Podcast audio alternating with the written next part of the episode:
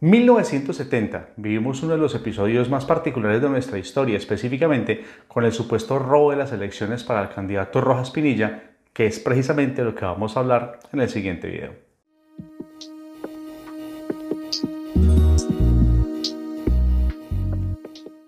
Y es que es muy particular lo que pasa, miren. Primero, 1970, se supone que el último presidente del Frente Nacional, que iba a ser del 70 al 74, y precisamente estas elecciones les correspondía al Partido Conservador, por lo que lo más normal es que fuera uno o dos candidatos conservadores, pero en este caso tenemos tres. Uno, que es el candidato, por así decirlo, oficial del Partido Conservador, que es Misael Pastrana Borrero, pero tenemos dos candidatos más que son así, por así decirlo, una especie de, de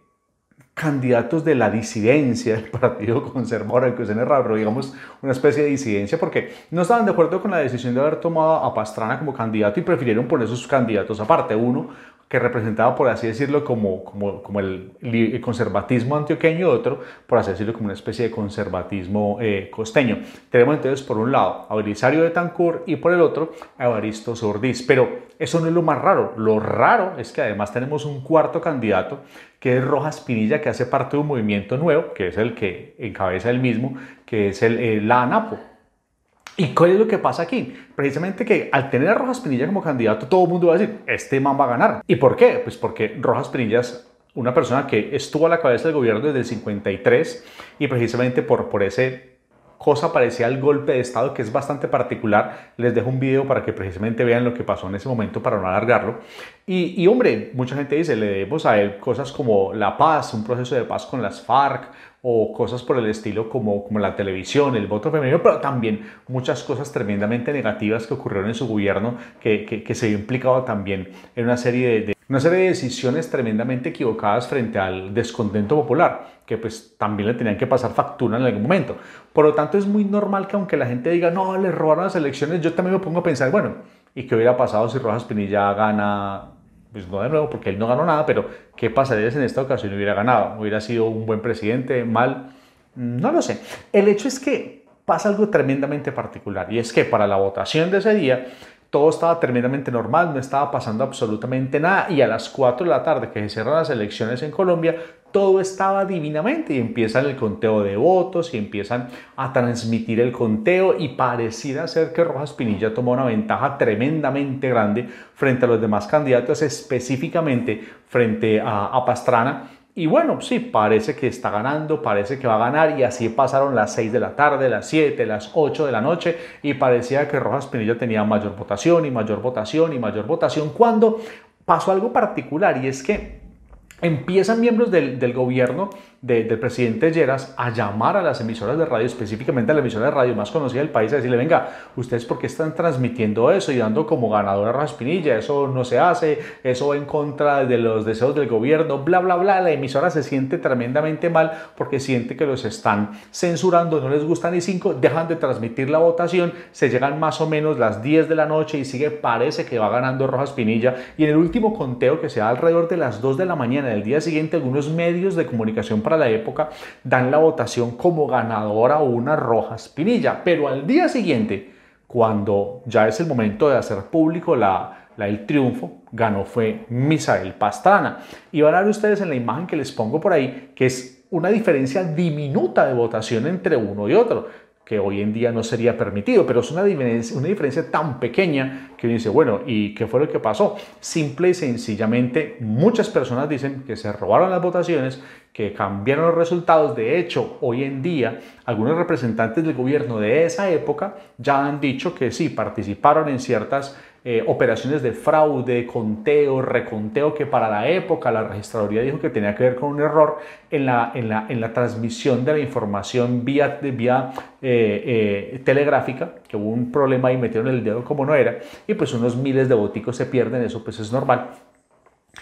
Normal. Y entonces es eso. Yo no sé si, si, haya sido o no verdad las cosas como dicen. Hay varias teorías sobre esto. Una de estas tiene que ver específicamente con que al parecer hubo una coalición que no quería dejar que Rojas Pinilla ganara y por lo tanto Misael Pastrana salió beneficiado sin querer. Es decir, él no tuvo que ver nada con eso. Dijo, ups, salí ganando porque esa coalición eh, eh, para, para, ese fraude me, me, ayudó. También dice que el presidente Lleras no tenía ni idea de lo que estaba pasando, no se iba a meter por eso, pero también uno se pone a pensar, bueno, y decretó toque de queda, nadie sale a la calle, a la calle arresto domiciliario para Rojas Pinillo, usted de ahí no se mueve también lo estaba pensando, podía pensar, bueno, eh, el 9 de abril se podía repetir otra vez, el Bogotazo, eh, la gente estaba muy caliente, estaba brava, ¿cómo así que le robaron la candidatura, le robaron la presidencia, el hombre que la noche anterior iba ganando, la gente salió a protestar? Bien, es un evento tremendamente traumático para la política y para la democracia en nuestro país,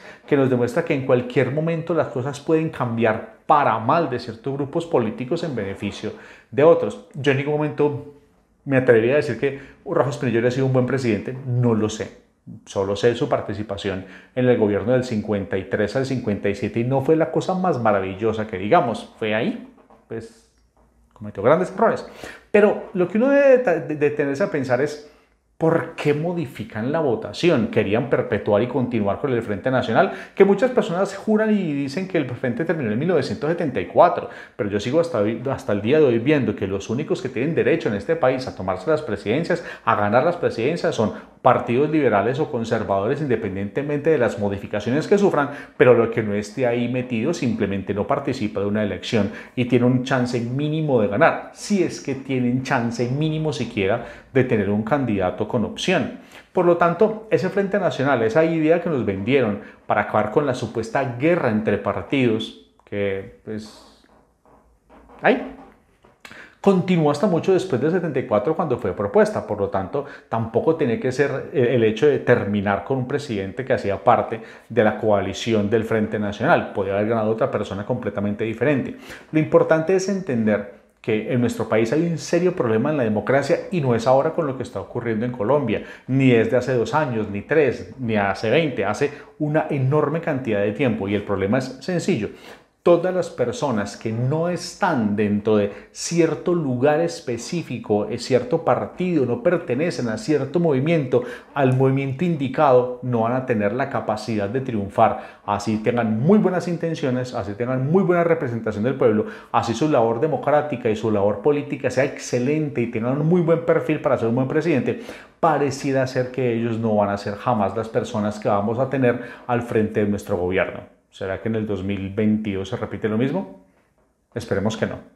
Este ha sido entonces lo que pasó la noche de la votación de 1970 para tener el presidente de 70 a 74 con el robo de las elecciones de Rojas Pinilla que se habló durante muchísimo tiempo en el país y tuvo consecuencias graves como las siguientes. La primera, la creación de un movimiento político revolucionario más bien con algunos estudiantes, algunos miembros de las FARC que se llamó Los Comunes y obviamente el nacimiento del M19 como protesta generalizada de grupos políticos específicamente que apoyaban a Rojas Pinilla por el robo de las elecciones que después veremos un video de este interesantísimo grupo guerrillero que se desmoviliza en el marco de la Constitución de 1990. Que estén muy bien. Muchas gracias.